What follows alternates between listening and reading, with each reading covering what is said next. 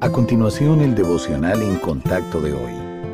La lectura bíblica de hoy comienza en el versículo 18 de Efesios capítulo 1, alumbrando los ojos de vuestro entendimiento, para que sepáis cuál es la esperanza a que Él os ha llamado, y cuáles las riquezas de la gloria de su herencia en los santos, y cuál la supereminente grandeza de su poder para con nosotros los que creemos, según la operación del poder de su fuerza la cual operó en Cristo, resucitándole de los muertos y sentándole en su diestra en los lugares celestiales, sobre todo principado y autoridad y poder y señorío, y sobre todo nombre que se nombra, no solo en este siglo, sino también en el venidero y sometió todas las cosas bajo sus pies, y lo dio por cabeza sobre todas las cosas a la iglesia, la cual es su cuerpo, la plenitud de aquel que todo lo llena en todo.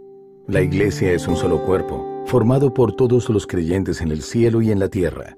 Hay muchas denominaciones y enfoques teológicos, pero los cristianos estamos unidos por un mismo mensaje, misión y motivo. El mensaje. La doctrina de la Iglesia tiene tres fundamentos. Primero, el hombre es pecador e incapaz de aliviar la pena del pecado. Segundo, Cristo murió en la cruz para pagar nuestra deuda.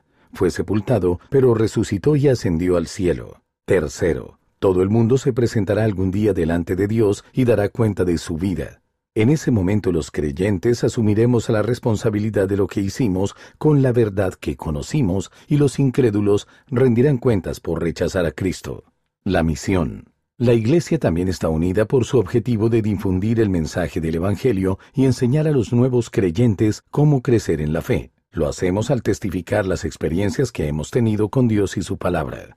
El motivo. El motivo de la Iglesia es exaltar a Cristo y glorificar a Dios el Padre.